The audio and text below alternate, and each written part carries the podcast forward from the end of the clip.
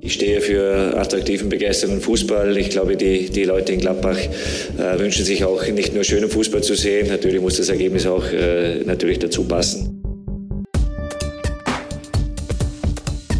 Triumphe, Höhepunkte, auch bittere Niederlagen, Kuriositäten wie den Pfostenbruch. Ja, zweites äh, Gastspiel für die Borussia in Berlin in dieser Saison und schon die zweite Niederlage. Also es läuft äh, weiter eher bescheiden bei äh, Bundesliga-Auswärtsspielen. Wir haben in Wolfsburg gewonnen, ansonsten jetzt vier Niederlagen einstecken müssen und diese war unfassbar unnötig. Wir sprechen drüber hier im Pfostenbruch. Ich bin Kevin. Grüße Boris. Hi. Hi Kevin. Ich bin, lang, ich bin noch ein bisschen angeschlagen vom Spiel gestern. Meine, meiner Gesundheit hat diese Niederlage definitiv nicht gut getan. Ja, ich habe auch leider einen kleinen Rückfall erlebt, so in den, in den grippalen äh, Infekt hinein. Ich hoffe, äh, Fabian, dir geht's besser. Ja, ja mir geht's äh, körperlich ganz gut, äh, emotional äh, mittlerweile auch wieder ganz okay, wobei ich mich heute Morgen noch echt sehr stark über das Ergebnis geärgert habe.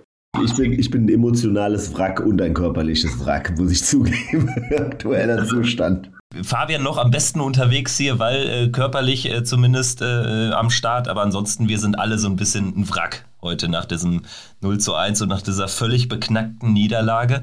Im Prinzip ist es ja auch äh, schnell erzählt, das Spiel. Ne? Also äh, es gab ja jetzt nicht so viel, über das wir jetzt hier im Nachhinein sprechen äh, müssen die einzelnen Szenen, ich habe sie mir eben mal rausgeschrieben, also es fing ja eigentlich alles ganz gut an. Klar, äh, als die Aufstellung kam, Ginter erstmal äh, nicht dabei, auch we wegen eines äh, Infekts. Äh, Benze Baini aber rückt rein und äh, daran lag es ja am Ende auch nicht. Aber wenn wir jetzt über den Spielverlauf sprechen, es ging ja gut los, weil wir auf einmal ähm, ja, einen Elfmeter-Pfiff bejubeln konnten, Verhalten zumindest bejubeln konnten. Also in, in der Phase war ich noch sehr, sehr optimistisch. Ja, in der Phase waren wir, glaube ich, alle recht optimistisch und vor allem beim Elfmeterpfiff. Ähm, ich glaube, das war das erste Mal, dass ich es erlebt habe, dass ein Elfmeterpfiff zurückgenommen wurde, so wirklich äh, aus dem Spiel heraus. Ich wüsste jetzt irgendwie kaum eine vergleichbare Situation, weil meistens ähm, reicht ja dann schon, wenn es einen Kontakt gab, dann äh, reicht das ja eigentlich schon, damit der Elfmeterpfiff bestehen bleibt, auch wenn man hinterher sagen kann, das war nicht unbedingt ein Elfmeter. Aber meistens reicht ja schon irgendeine Art von Kontakt. Deshalb war ich mir auch relativ sicher, irgendeine Art von Kontakt wird es schon irgendwie gegeben haben. Ja, dem war dann leider nicht so. Ähm, scheinbar ist äh, Skelly da ohne Einwirkung eines Gegenspielers zu Boden gegangen.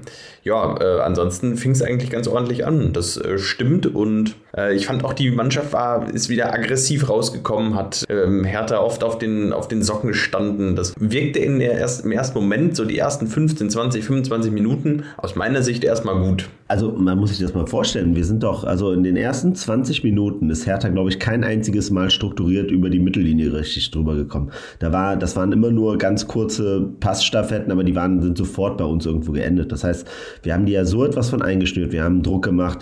Äh, Embolo hatte diese riesen Chance, ne? das muss man ganz klar sagen. Also super herausgespielt, äh, wunderschöne Chance. Elvedi hatte die Kopfballchance nach der Flanke von Netz. Ne? Das waren ja echt ähm, schon am Anfang, das war ja, also ich war mega positiv. Also so toll habe ich Borussia jetzt live äh, im Stadion jetzt noch nicht gesehen äh, in letzter Zeit und äh, war wirklich ähm, sehr, sehr positiv gestimmt, aber eben halt, äh, man merkte halt wieder mal unsere übliche Problematik, dass es sobald ins letzte Drittel geht, wurde es halt dann wieder ein bisschen kompliziert, ein bisschen ungenau und so weiter und so fort. Dann waren wir nicht, haben wir die Chancen nicht genutzt. Und dann, ich weiß noch, wie dieser Einwurf kam. Wirklich, als dieser Einwurf kam, dachte ich noch so, wenn die jetzt mit ihrem einzigen Schuss aufs Tor direkt ein Tor machen, dann fresse ich wieder einen Besen. Und äh, ne, wie gegen Stuttgart. Ich weiß nicht, wie viele Spiele wir jetzt schon hatten, wo wir das 1-0, äh, also den, den, das Gegentor jeweils mit dem ersten Torschuss äh, des Gegners hatten. Unfassbar. Ja, fünfte oder sechste Spiel. Also wir sind gerade am, am neunten Spieltag, ne? Also das muss man sich mal reinziehen. Was aber auch immer für Dinge. Also ich meine, da kann man jetzt wirklich schon so einen so, so ähm, roten Faden entlang dieser Gegentore ziehen. In Leverkusen am zweiten Spieltag, als im Prinzip die Saison dann eine blöde Richtung nahm am Anfang, als äh, Sommer äh, diesen äh, Pfostenschuss von Becker da an den Fuß bekommt. Und dann gibt es ja etliche weitere Situationen. Mavropanos schießt äh, 100 Mal aus dieser äh, Situation äh, drauf und trifft davon ja ein gegen uns. Und auch äh, Marco Richter gestern, ähm, der trifft den Ball ja auch total vogelwild. Das war ja auch alles ein wirkliches Glückstor, weil dieser lange Einwurf, klar, Hertha hat daraus eine Standardsituation gemacht. Ich dachte auch, ja, passt auf.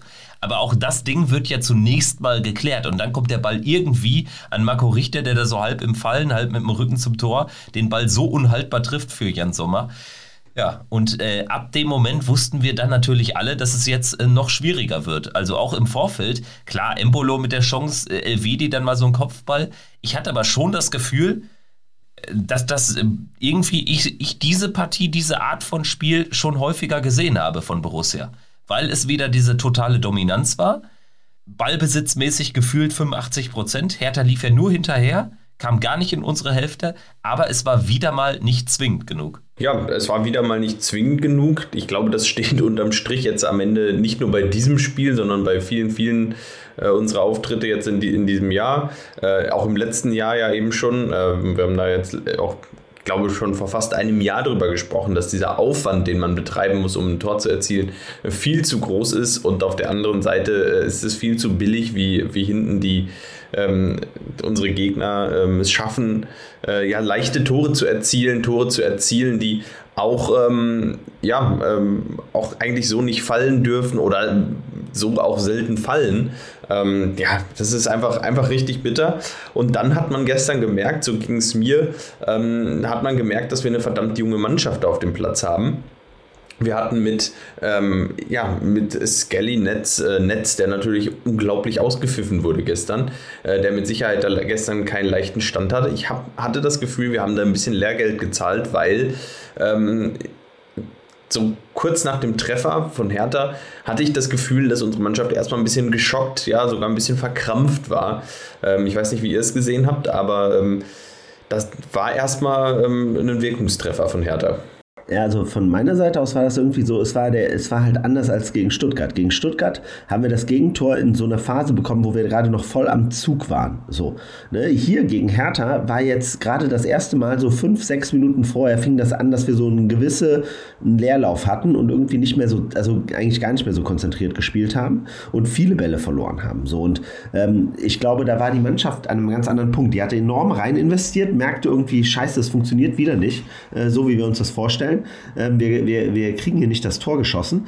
Und dann kam direkt dieser, dieser, dieser Treffer, der auch noch so dermaßen absurd war, ähm, dass da wirklich, also ähm, ja, ich sehe das genauso. Wir haben da, glaube ich, echt äh, Lehrgeld bezahlt und vor allen Dingen, ähm, also was, was ja gut gelaufen ist, was, was echt stark war, ist ja dieses Zentrum gerade von uns. Ne? Mit Kone, Zakaria und Hofmann, das muss ich sagen, das ist aktuell wirklich ganz, ganz stark. Ich fand, muss ich zugeben, ich fand äh, Scully und, äh, und Netz waren schwach. Die haben gegen ihre Gegenspieler nicht gut ausgesehen, haben viel, viel weg, also viel nicht hinbekommen. Und auf der anderen Seite muss man aber auch sagen, das ist mir auch im Nachgang, also auch als ich mir dann heute nochmal im Fernsehen dann angeguckt habe, nochmal aufgefallen, dass der Boyata definitiv einen Tag hatte, wie er nur ganz selten hat aus meiner Sicht, weil der hat ja wirklich alles weggebügelt da hinten drin und war so etwas von präsent äh, im, im, im Zentrum bei den Hertanern, wo ja bei uns alle gefühlt gegen eine Wand gelaufen sind. Das war schon äh, sehr, sehr auffällig und deshalb muss ich immer sagen, war es so, als das 1-0, ähm, äh, was, was, was wir ja noch nicht jetzt besprochen hatten, waren diese ganzen Nicklichkeiten und Fouls. Weil so sind wir ja auch auf den Platz gekommen. Wir haben ja wirklich sehr, sehr aggressiv gespielt, auch mit vielen kleinen Fouls und so weiter. Der Schiedsrichter hatte das Spiel wirklich nicht wirklich unter Kontrolle aus meiner Sicht. Aber ähm, wir haben dadurch eigentlich sel selber das Spiel gemacht, indem wir die Nicklichkeiten reingebracht haben. So plötzlich nach dem 1-0 hat uns das aber plötzlich komplett den Spielfluss geraubt und das war schon noch vor der Halbzeit so, das war dann in der zweiten Halbzeit war es dann ganz schrecklich, aber noch vor der Halbzeit war es so, dass wir gar nicht mehr normal in die Spielabläufe reinkamen, weil wir irgendwie gefühlt viel zu hitzköpfig rumgelaufen sind und, ähm, und viel zu undurchdacht äh, die Angriffe vorgetragen haben. Und das war dann einfach ähm, sehr, sehr frustrierend. Und der Frust ist, glaube ich, auch in der Mannschaft dann aufgekommen mit mehr und mehr Spielzeit ich, ich meine, es lief ja, muss man auch äh, sagen, für Hertha auch einfach wie geschmiert. Ne? Von Anfang an war klar, was Hertha machen wollte. Defensiv ganz, ganz tief stehen. Boyata als sozusagen Fels oder als Turm in der Brandung.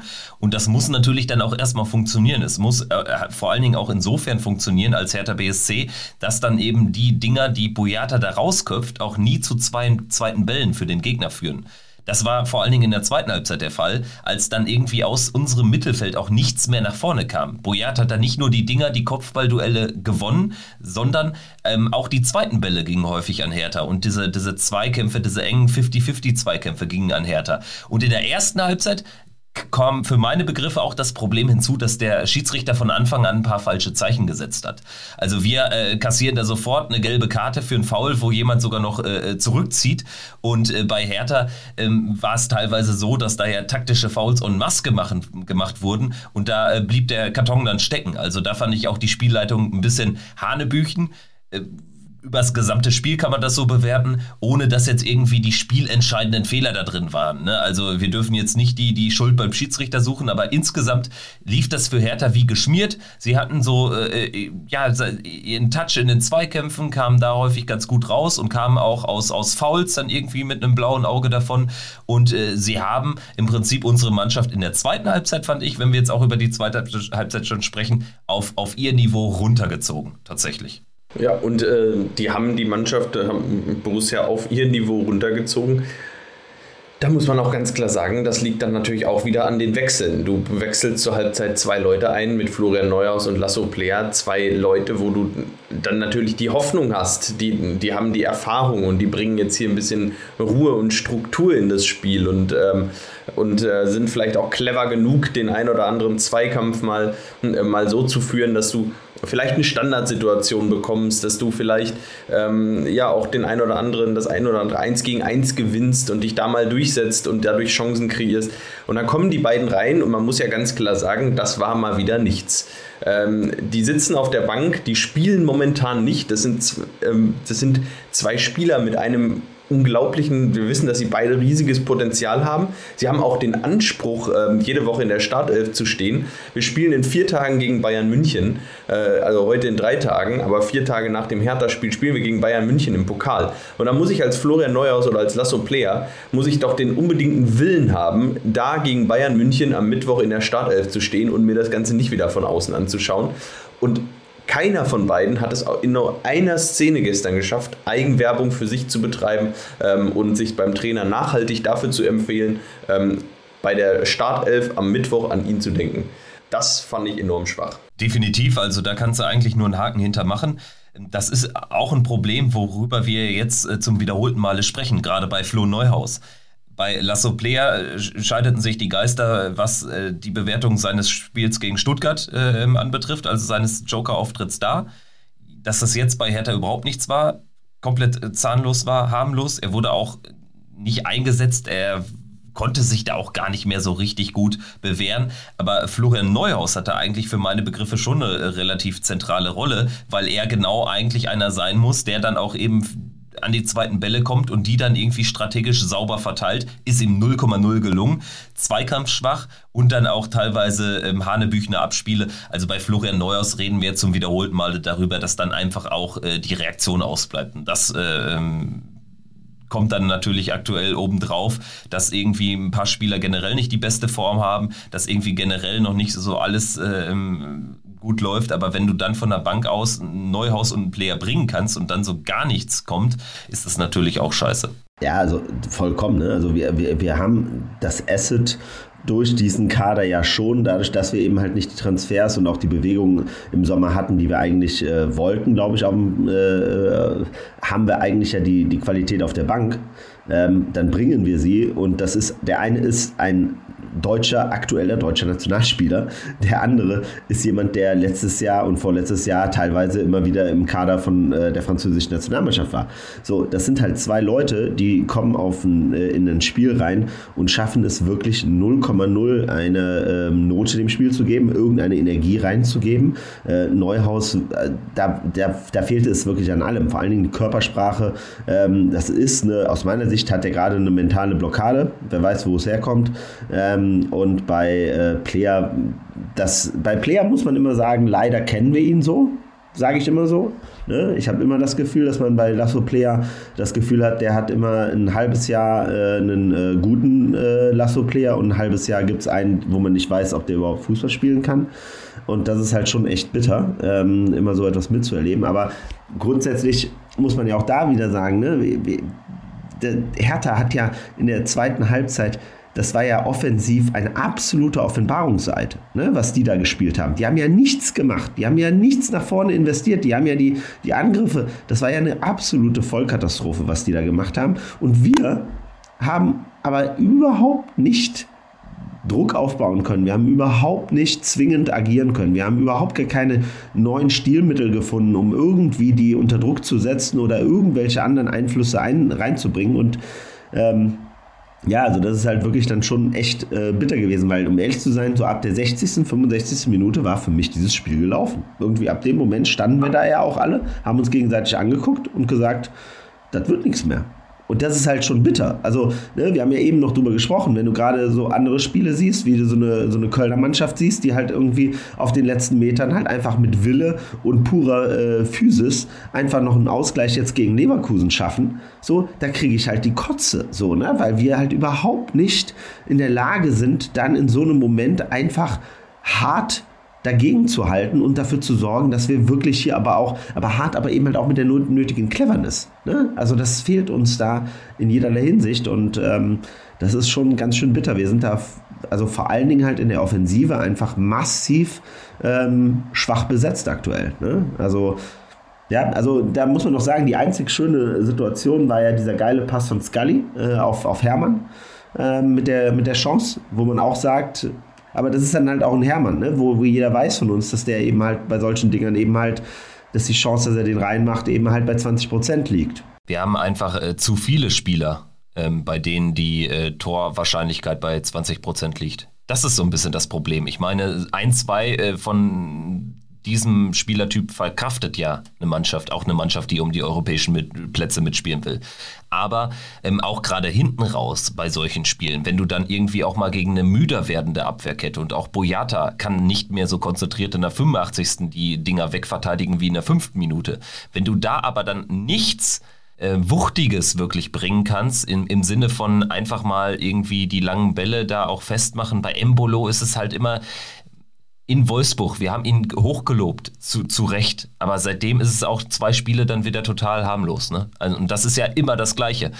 Wenn wir einen halben Anthony Modest hätten, einen halben Anthony Modest vom Spielertyp her, von dieser Torgefährlichkeit und Torgefahr irgendwie gefühlt, das kannst du auch irgendwann nicht mehr lernen. Entweder hast es oder hast es nicht. Und bei Embolo er hat es einfach. Also die Qualitäten liegen letztlich woanders. Er wird immer wieder gut sein ähm, für einen Doppelpack oder so, aber dann kommen fünf Spiele nichts. Und wenn wir da aktuell einen halben Modest hätten, wir wären äh, im Champions League-Bereich. Definitiv. Ja, ich meine, wir haben ja auch schon oft und lang und breit über unsere ähm, Brechstangenqualitäten gesprochen, die ja offensichtlich mal überhaupt nicht vorhanden sind. Das hat sich gestern wieder gezeigt. Ähm, da wechselt Hertha noch fleißig einen 17-Jährigen ein und äh, der hilft da hinten den Laden dicht zu halten. Äh, danach kriegen wir keine Chance mehr, wo ich auch sage, das kann halt auch nicht sein, dass die dann einen 17-Jährigen noch einwechseln, der hinten auch den Laden dicht hält äh, und es funktioniert auch noch gegen uns äh, und wir kriegen da nicht eine Chance mehr. Ähm, das fand ich tatsächlich auch, ist immer wieder schwach. Uns fehlt eben dieser Stürmer. Ähm, ich glaube, ich bin da fast davon überzeugt, dass wir eigentlich dran gewesen wären, mit Sicherheit im Sommer ähm, auch noch einen Stürmer zu holen. Aber ich glaube, dass es sich am Ende einfach aufgrund der äh, mangelnden Verschiebungen im Kader äh, nicht ergeben hat, nochmal einen Stürmer zu verpflichten. Und das fällt uns jetzt gerade natürlich brutal auf die Füße. Der hat ja in der letzten Saison schon gefehlt. Das war in der letzten Saison ja schon offensichtlich, dass uns da jemand fehlt, der, der auch mal aus äh, nichts ein Tor macht. So wie es ein Terodde auch in der zweiten Liga macht. Der auch mal 80 Minuten abtaucht und danach macht er zwei Tore. Ähm, klar, wir brauchen sowas auf einem anderen Level ähm, eine, eine Kategorie höher. Nichtsdestotrotz brauchen wir genau so einen Spieler mal. Ähm, und das sind eben weder Player noch Embolo. Ähm, der, der jetzt noch am ehesten ist aus unserem Kader, äh, das ist eben Tyram. Und ich würde sagen, da sind wir auch alle heilfroh, wenn der bald wieder da ist. Aber es kann eben halt nicht sein, dass ein Kader äh, nur einen einzigen wirklichen äh, klasse Stürmer hat. Also das ist, muss uns einfach bewusst sein. Damit werden wir am Ende. Ähm, das ist halt dann, das muss irgendwie jetzt so gefühlt so die die Quintessenz jetzt nach von zwei, von zwei Spielen in Berlin jetzt äh, diese Saison ist für mich ganz klar, wir müssen uns damit auseinandersetzen, dass diese Saison ist alles zwischen Platz 8 und 12 eben halt das, wo wir eigentlich hingehören. So und äh, mit, der, mit, der, mit der Mannschaft. Und ähm, ich glaube, Adi Hütter hat einen Plan. Ich glaube auch, der wird da auch seinen äh, Weg gehen. Da mache ich mir, ehrlich sein, da mache ich mir gar nicht mal so große Sorgen. Ähm, aber ich glaube, uns muss halt bewusst sein, dass wir, wir haben einfach Qualitätsdefizite trotz alledem in dem Kader. Vor allen Dingen in der Art und Weise, wie man mittlerweile merkt, dass viele andere Mannschaften da einfach viel variabler sind im Kader. Ähm, und wir haben strukturelle Probleme, also äh, grundsätzlich. Und da rede ich jetzt nicht nur von dem Hertha-Spiel, aber sie wurden da auch wieder sehr, sehr offensichtlich. Wir haben das Problem, dass wir auf der einen Seite ähm, äh, Standards diese Saison bisher noch überhaupt nicht äh, gut im Griff haben. So, also gestern äh, hatten wir in der ersten halben Stunde, ich glaube, 5 zu 0 Ecken von den Ecken war keine gefährlich. Die, die Kopfballchance von Elvedi war eine Flanke aus einer schlechten Ecke von Netz, die er dann nochmal reingespielt hat.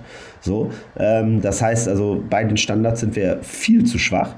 Ähm, auch Freistöße, also muss man auch mal ganz klar sagen, auch die vom, also wenn man sich jetzt an den äh, Freistoß von, von Ginter gegen Stuttgart erinnert, äh, solche Dinge, ne, da, da haben wir einfach wirklich ein krasses Defizit. Und zweitens haben wir aus meiner Sicht dieses Problem, dass wir eben halt kein nicht gut aus der Distanz sind. Also das heißt, das, was du eben auch angesprochen hattest, Kevin, wenn die zweiten Bälle dann kommen, dass mal irgendwas abprallt von einem Boyata, haben wir keinen, der dann einfach mal aus 20 Metern den Ball draufjagt und dadurch wieder Gefahr schafft, wo wenigstens ein Stürmer wieder eine Chance hat, mit einem äh, Ab Abklatscher mal einen Abstauber zu machen oder so etwas. In solche Situationen kommen wir ja gar nicht. Das ist ja vollkommen harmlos dann in so einer Situation. Wenn, wenn Zakaria, Kone, ähm, Hoffmann, ist, Hofmann ist ja noch der, der Einzige, aber selbst auch so ein Neuhaus oder eben halt auch ein Kramer und so weiter, sind halt einfach nicht die geborenen Schützen aus der zweiten Reihe. So, und der dritte Punkt, der aus meiner Sicht wirklich sehr, sehr auffällt, ist das fehlende Diagonalspiel. Ähm, das habe ich ja gestern auch ein paar Mal so, so, so, so wieder erkannt, also konnte man das wieder relativ gut sehen, dass wir da einfach, du musst halt, wenn du gegen so einen eng massierten Gegner spielst, eben halt in der Lage sein, dann mit so ein paar Diagonalbällen mal einfach Raum zu schaffen. So, und das kriegen wir einfach nicht hin. Also das machen andere Mannschaften wirklich mittlerweile, gehört das zu deren FF dazu. Und äh, wir haben keine Leute, die das wirklich gut spielen. Also ein Ben Sebaini macht diese Bälle, spielt diese Bälle nicht. Ähm, der Einzige, der sie gestern ein paar Mal gespielt hat, war eben halt Scully. Ähm, aber das war's. Und da sehe ich halt, glaube ich, schon äh, ein strukturelles Problem, was wir haben und womit wir einfach in Konsequenz viel besser ausspielbar sind für einen Gegner. Und das ist halt das Problem. Ich meine, was man positiv hervorheben muss, wo, glaube ich, kein großer Handlungsbedarf besteht, ist äh, die Defensive generell von der Struktur, wie sie steht. Wir haben auch da jetzt gestern wieder nichts zugelassen. Im Prinzip eine Blaupause des Augsburg-Spiels, nur noch dominanter gefühlt. Ähm, aber äh, auch da war es ein individueller Fehler. Hier war es jetzt ein komplett unglückliches Gegentor. Ähm, also da würde ich erstmal sagen, können wir einen Haken hintermachen, das läuft, auch in welcher Besetzung auch immer. Aber sobald es dann ins Spiel nach vorne geht, haben wir die Probleme. Zakaria und Kone können sich sehr gut entfalten gegen Gegner, die selbst mitspielen, aber sind im Prinzip auch so, so ein bisschen die ärmsten Säue in, in der aktuellen Phase, wenn du gegen Mannschaften spielst, die selbst äh, tief stehen. Also so können sie dann auch ihre Stärken nicht ausspielen. Dann kommt es aber eigentlich genau auf das an, was du gerade angesprochen hast, Boris, dass du dann Variabilität ins Spiel bekommst. Und da haben wir überhaupt nichts zu bieten. Und unsere offensive, äh, unser offensives Trio aktuell, Hofmann, Stindel, Embolo, die kannst du eigentlich alle irgendwie da vorne platzieren. Alle haben gefühlt die gleichen Stärken und die gleichen Schwächen. Und dann kommt dann eben von der Bank Lasso Player, für den gilt das eigentlich auch. Und wir haben seit Jahren es einfach verpasst, uns, äh, hat, spielt auch Corona jetzt eigentlich, also für meine Begriffe haben wir schon vor Corona verpasst, eigentlich einen gewissen Stürmertyp in den Kader zu holen. Weil wenn Markus Thüram der Einzige ist, wo wir dann auch wissen, dass er eigentlich, wenn er auf den neuen spielt, auch einer ganz großen Stärke beraubt ist, nämlich ähm, das Ausdribbeln von, von, von der Seite in den Strafraum rein, dann, dann, dann gute Nacht. Also das ist wirklich ein Problem. Und ich meine, damals unter Favre, wir hatten eine, eine andere Idee von einem Offensivspiel. Wir hatten mit Raphael einen, einem Dribbler da hinten, der konnte einfach ein paar Leute austanzen und dementsprechend aus dem Spiel nehmen und dann warst du automatisch schon in einer guten Position. Und da haben wir einmal die beste Saison aller Zeiten gespielt in diesem Jahrtausend mit Platz 3 wo wir dann direkt in die Champions League gekommen sind, da waren vorne drin Raphael und Kruse. Keiner ist eine klassische Neun in dem Sinne. Aber seit ein paar Jahren, im Prinzip so, so seit der letzten Saison und erst recht jetzt unter Hütter, brauchen wir ein anderes Spielermaterial. Hütter in Frankfurt stellte den vor ohne einen Sebastian Aller oder ohne einen Rebic, ohne einen klaren Stürmer. Das hätte auch nicht funktioniert. Deswegen vor zwei Monaten, vor dem ersten Spieltag haben wir schon gesagt, wir brauchen einen neuen. Und ähm, jetzt brauchen wir sie mehr denn je. Gerade wenn ich jetzt darauf schaue, wer jetzt die nächsten Gegner sind. Jetzt mal abgesehen von Bayern, sprechen wir gleich drüber. Aber es erwarten uns jetzt noch eine Vielzahl von diesen Gegnern. Ja, definitiv. Ähm, ich glaube, das wird auch weiterhin Thema sein und Thema bleiben. Äh, ich glaube, in den nächsten Wochen, ähm, wenn sich nicht irgendwie zufällig noch was auftut, dann, dann werden wir da weiterhin drüber sprechen. Ein anderes Thema, was mich gestern noch ein, ein klein wenig beschäftigt hat, ähm, wir waren ja gestern äh, das erste Mal quasi vollständig, vollzählig äh, gemeinsam im Stadion. Ähm, 25.000 Zuschauer im Olympiastadion zugelassen. Ähm, natürlich noch längst nicht die Verhältnisse, die wir jetzt dann bei Borussia sehen werden in den kommenden Spielen, fast voll.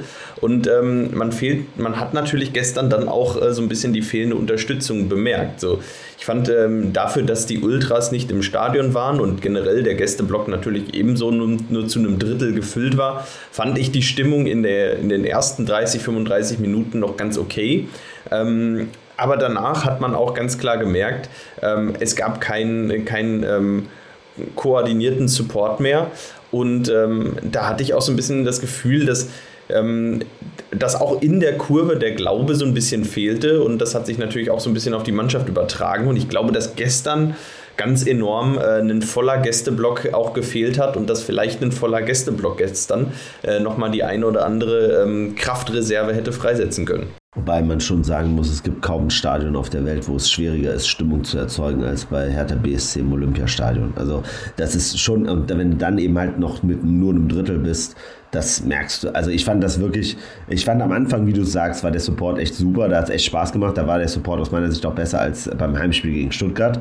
So, ähm, aber dann ist es total weggeknickt, volle Kanne. Also und da merkst du einfach, dass die Ultras fehlen, die halt einfach den konstanten Beat äh, bringen und immer wieder ihr einfach durchspielen und durch ihr Ding machen, was dann ja auch wirklich eben halt für dieses Grundrauschen sorgt. Aber hundertprozentig, da war am Ende hat man nicht gemerkt, dass wir den Laden nochmal nach vorne gepeitscht haben. Aber wie gesagt, wenn du in einem Stadion bist, wo du einen, äh, äh, wie heißt es nochmal, einen Feldstecher brauchst, um das Spiel zu verfolgen, ähm, dann wird es schon also sehr, sehr unangenehm. Ja, das ist so ein klassisches Spiel, glaube ich, wo auch dieser, ähm, dieser Dauersupport der, der Ultras hilfreich ist.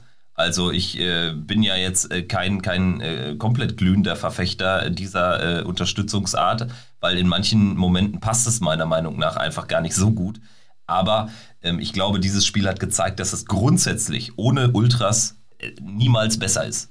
Wenn das Spiel so läuft, wie es gelaufen ist, äh, fehlt da schon was, weil du dieses Grundrauschen einfach gar nicht hast und das, das braucht es aber dann auch in, in irgendwas muss auf jeden Fall von den Rängen kommen und nach dem 0-1 gestern kam quasi eigentlich gar nichts mehr. Das ist ja das Problem. Ne? Ja, und ähm, ja, da hoffen wir natürlich, dass das jetzt in den kommenden zwei Spielen besser wird. Ähm, der Borussia Park ja fast voll. Ähm, das ist ja äh, unglaublich, ähm, kaum vorstellbar, wenn man ja gestern bei Hertha im Stadion war und sich dann doch diese starke Corona-Situation angeschaut hat. Das war ja wirklich sehr, sehr vieles und stark äh, auch dieser der Pandemie geschuldet.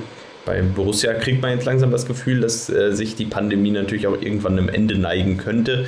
Die Stadien werden voller und ähm, ja, ich bin sehr gespannt. Flutlichtspiel Mittwochabend gegen Bayern München. Ähm, ja, spannendes Ding. Ich würde sagen, ähm, alles andere als eine Niederlage wäre eine positive Überraschung und ähm, eigentlich ja ganz positiv, dass man jetzt natürlich auch nach den letzten zwei Spielen geht man natürlich dann doch wieder als der klare Außenseiter in die Partie.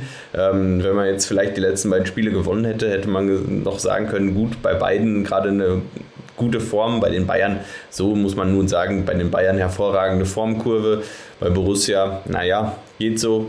Ähm, ganz gute Auftritte. Chancenlos ist man nicht, aber Außenseiter ist man mit Sicherheit. So sieht's aus. Und äh, im Prinzip, äh, bevor wir jetzt den Haken hinter Hertha machen, müssen wir natürlich noch Dobby äh, zu Wort kommen lassen, der auch schon mal dann quasi den Blick nach vorne wagt. Denn ähm, du sprichst es an, äh, fast volle Hütte jetzt im Borussia Park Bayern München als Gegner. Ähm, da kann man ja eigentlich nur verlieren, aber in der aktuellen Situation lohnt sich da trotzdem aus optimistischer Blick nach vorne. Wir hören aber erst nochmal, was Dobby zu sagen hat und dann äh, sprechen wir natürlich über den Pokalkracher.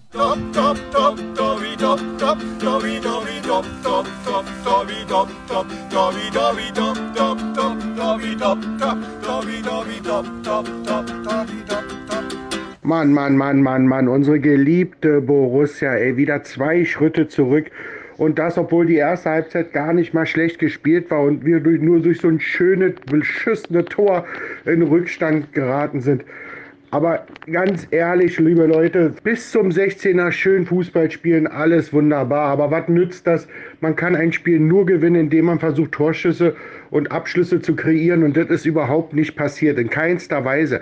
Die zweite Halbzeit, da wo wir mehr Druck machen müssen, kein nichts, kein Wille, kein Aufbäumen richtig zu spüren und auch kein Drecksack auf dem Platz, der da mal dazwischen funkt oder auf oder die Spieler mal anschnauzt und anschreit und dass die aufwachen sollen. Viel zu weich gespürt und das nach den Siegen gegen Dortmund und in Wolfsburg muss ich ganz ehrlich sagen, absolute drei Schritte zurück und ja, wir stehen momentan in der Tabelle da, finde ich, wo wir hingehören, absolut im Mittelmaß. Mehr ist momentan nicht drin. Muss man leider wirklich so sehen. Und das gegen eine Mannschaft aus Berlin, die überhaupt gar nicht Fußball spielen wollte und mehr auf dem Boden rumgetont hat. Und noch was, der Schiedsrichter, der hat von Anfang an das Spiel überhaupt nicht unter Kontrolle gekriegt. Gibt uns in der siebten Minute eine gelbe Karte, aber dreimal bei den Berlinern wegen Trikotzupfen festhalten kommt gar keine Karte. Entweder zieht er die Linie durch oder er lässt sie von Anfang an so Larifari laufen. Absoluter Witz. Liegt aber nicht an Schiedsrichter, dass wir verloren haben, weil wir einfach zu blöd waren, um Torschüsse zu kreieren. In diesem Sinne trotzdem, Leute, eine schöne Woche und ja, was bleibt? Mittwoch müssen wir die Bayern schlagen. Haut drin. Liebe Grüße, euer Dobby. So, das nämlich das Mindset, was wir brauchen. Wir müssen die Bayern schlagen.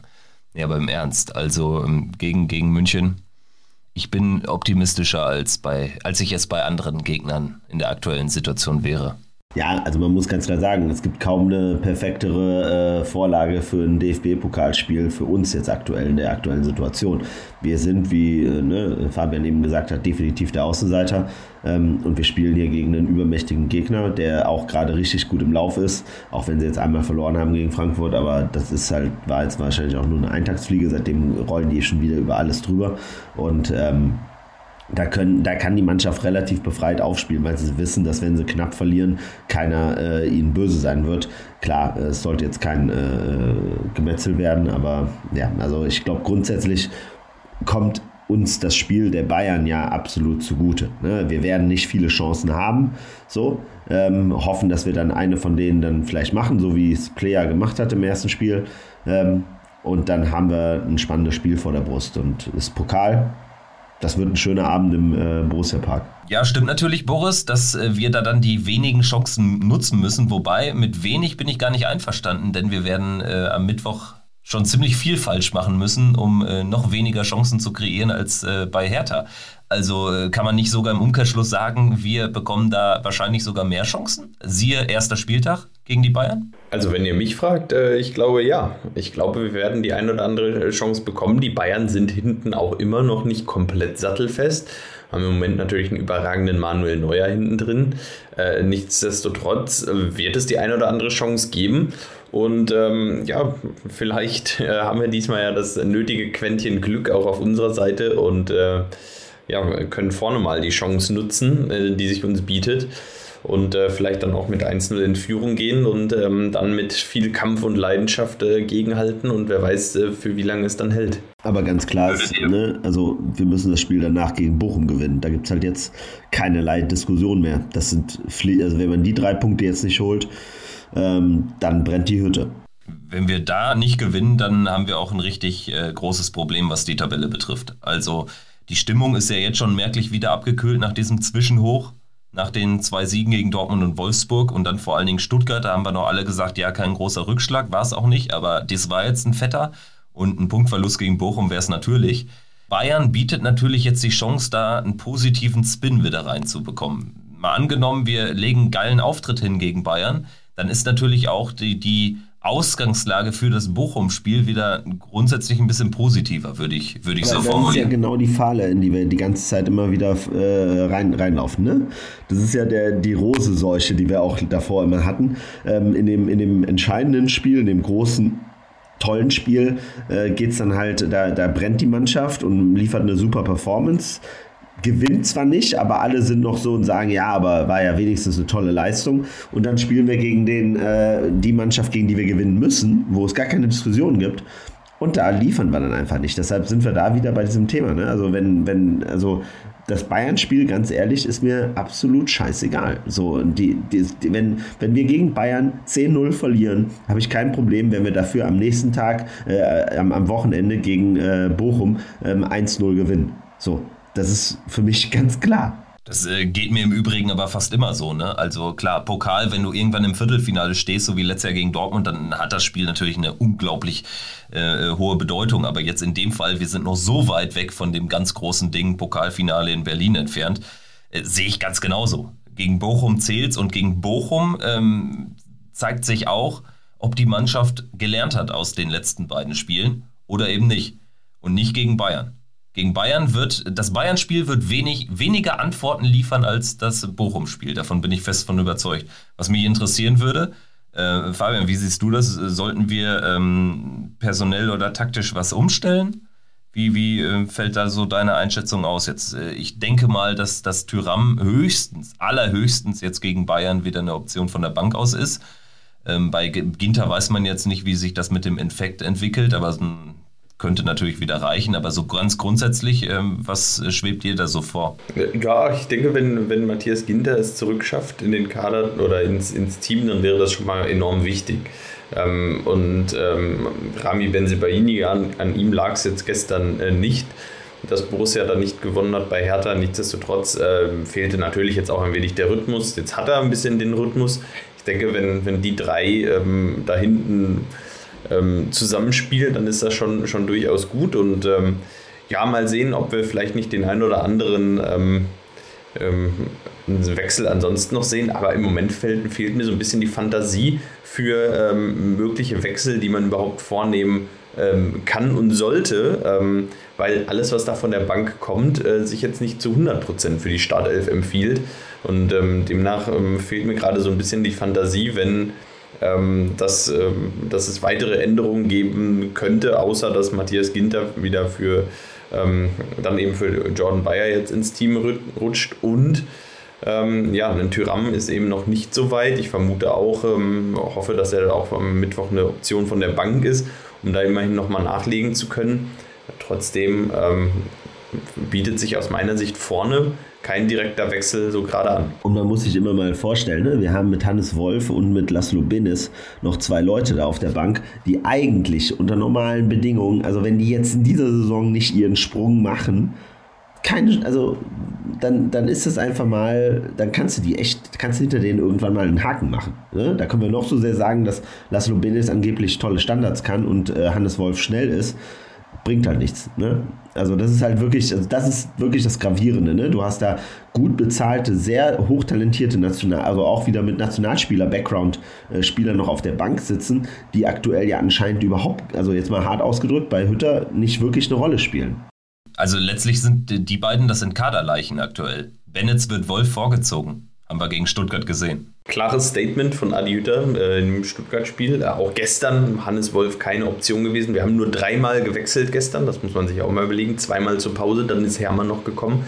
Ähm, du liegst zurück bei Hertha BSC und scheinbar ist das Vertrauen in Spieler, die schon seit äh, 70, 80 Minuten auf dem Platz stehen, ähm, größer als in Hannes Wolf, ähm, dann äh, eben da nochmal den Ausgleich zu erzielen. Und auch das ist ein, ein klares Statement. Und ähm, ja, das bedeutet ja im Umkehrschluss nichts anderes als, dass ähm, Hannes Wolf in dieser Saison, ähm, wenn er sich nicht enorm steigert und reinhängt, äh, erstmal im Moment keine Rolle mehr spielt. Exakt, so sieht's aus. So ist die Gemengelage. Wir sind gespannt, wie es jetzt äh, sich gegen Bayern verhalten wird. Ich, ich gehe schon fast davon aus, dass irgendwie ein, zwei äh, personelle Akzente, wie auch immer die aussehen werden, gezogen werden. Also ich kann mir sogar vorstellen, dass das irgendwie Lasso Player den Weg in die Startelf findet. Er hatte seinen besten Auftritt, muss man ja sagen, gerade am ersten Spieltag gegen Bayern, als er da wirklich ähm, ja nicht nur das Tor machte, sondern generell super eingebunden war. Und ich glaube, diese Gegner liegen natürlich einem Alassane Player auch viel mehr. Ne? Also da ist mehr Tiefe im Spiel schon alleine von der Ausrichtung des Gegners. Von daher, das, das wäre so mein Take zu der Geschichte ja, lassen wir uns am Ende überraschen. Ähm, Julian Nagelsmann sitzt nicht auf der Bank, das ist klar. Borussia hat weiterhin 3G. Josua Kimmich kann also auch äh, auflaufen, wobei das ja, glaube ich, eh äh, egal ist. Also ähm, wer da dann, äh, wie, die, wie die Regel im Stadion ist, also für die Spieler gelten die Regeln ja nicht. Ähm, aber am, am langen Ende hoffe ich einfach auf irgendwie eine Pokalsensation und dann, das wäre natürlich der Best Case, also wir kommen wirklich als Sieger aus diesem Spiel raus und können dann irgendwie den VfL Bochum niederringen. Nur sonderlich wahrscheinlich ist es nicht. Also ähm, weiß nicht so, vielleicht am, am Abschluss können wir nochmal so die Gefühlslage von uns dreien abkaspern. Bei mir war sie vor dem Hertha-Spiel gut, jetzt vor Bayern Gewinnwahrscheinlichkeit unter 10 Prozent. Und Fokus liegt nicht nur auf Bochum, sondern ich bin fast schon ein bisschen nervös vor diesem Spiel. Also Fabian, du wirst ja auch im Stadion sein. Ich bin am Sonntag auch mal wieder im Borussia Park. Ähm, ich weiß jetzt schon, wie es mir an dem Sonntag gehen wird im Vorfeld des Spiels, weil wenn du da wirklich Punkte lässt, wie eben gesagt, dann ist die Kacke am Dampfen und äh, ja, so sonderlich optimistisch, äh, dass ich jetzt da irgendwie ähm, mit einem Sieg aus dem Bayern-Spiel im Rücken hinfahre, bin ich nicht. Weiß nicht, wie es euch geht. Ja, ähm, Siegwahrscheinlichkeit unter 10% ist eigentlich vielleicht ganz gut formuliert. Äh, ich denke, so muss man da auch erstmal jetzt rangehen an dieses Bayern-Spiel. Ähm, schauen wir uns das erstmal an. Ähm, und ähm, ja, vor dem Bayern-Spiel ähm, geht es mir jetzt eigentlich ganz gut, weil ich mir denke, ja, selbst wenn wir verlieren, dann ist es das, was alle erwarten, alles, das, was alle erwartet haben. Und ähm, von daher sehe ich da keinen allzu großen, bin ich jetzt gerade nicht, ähm, nicht großartig besorgt. Äh, die Sorge wird nach dem Bayern-Spiel vielleicht steigen oder sinken, wie auch immer. Vor dem Bochum-Spiel äh, geht mir ganz genauso. Das Bochum-Spiel ist das, was zählt. Äh, ist definitiv das Spiel, ähm, das für uns alle relevant ist. Ähm, und ähm, erstmal bin ich aber jetzt noch tiefenentspannt und freue mich jetzt erstmal auf diesen Pokalabend am Mittwoch. Also ich kann einfach nur sagen, ich bin aktuell immer noch ein emotionales Wrack. Ich wiederhole mich. Ich habe, mir fällt es schwer gerade, mir positiv, also wie gesagt, mir ist, äh, ich, ich, ich würde mir wünschen, dass äh, wir ähm, gegen Bayern äh, die Mannschaft schonen und dafür mit Vollgas äh, mit der zweiten Mannschaft antreten und lieber mit der, mit der, mit der richtigen Truppe gegen Bochum äh, spielen. Weil, also ganz ehrlich, das es ist äh, in der, in der ähm, Lethargie oder in dieser komischen, ich weiß es nicht, wie man das nennt, in der komischen Ambivalenz dieser Mannschaft, ähm, ist das leider so ein, eine typische Choreografie, dass wir irgendwie noch ein echt gutes Spiel jetzt gegen Bayern machen und es dann richtig böse verkacken gegen Bochum. Und das ist halt so etwas, davor habe ich einfach tierische Angst. So, und äh, habe ich keinen Bock drauf, muss ich ganz klar sagen. Und mich, mich stört es, wenn ich dann den ganzen Tag über irgendwie andere Fußballspiele sehe, wo ich sehe, dass Mannschaften irgendwie auf den letzten 10, 15 Minuten nochmal alles nach vorne schmeißen, richtig geile Chancen erarbeiten und äh, Ausgleiche er erzielen, mit denen man vorher eine halbe Stunde vorher nicht mal im Ansatz mehr gerechnet hätte. Und äh, das, das stört mich gerade echt massiv in dieser Mannschaft. Dass das so null. Ich habe nicht das Gefühl, dass das irgendwo mal kommen kann. Ja, das Problem ist ja wirklich, dass, äh, also gefühlt, ähm, wir müssen so viel arbeiten für ein Tor, der Gegner so unglaublich wenig. Und ähm, du sprichst ja die, die Stadt vom, den Verein da aus der Domstadt an, mit, mit deinem Beispiel, glaube ich, gerade. Und ähm, das, was, was ich nicht in die Hirse kriege, ist, dass so eine Mannschaft vor uns steht Hertha BSC steht vor uns, vor zwei Wochen noch der absolute Chaos-Club, Dardai mit anderthalb beiden eigentlich beim Arbeitsamt. Es ist, es ist einfach nur nervig und äh, ja, Worst Case wäre wirklich gegen Bayern mega Auftritt im Elfmeterschießen raus und dann gegen Bochum 0-0. So, ne?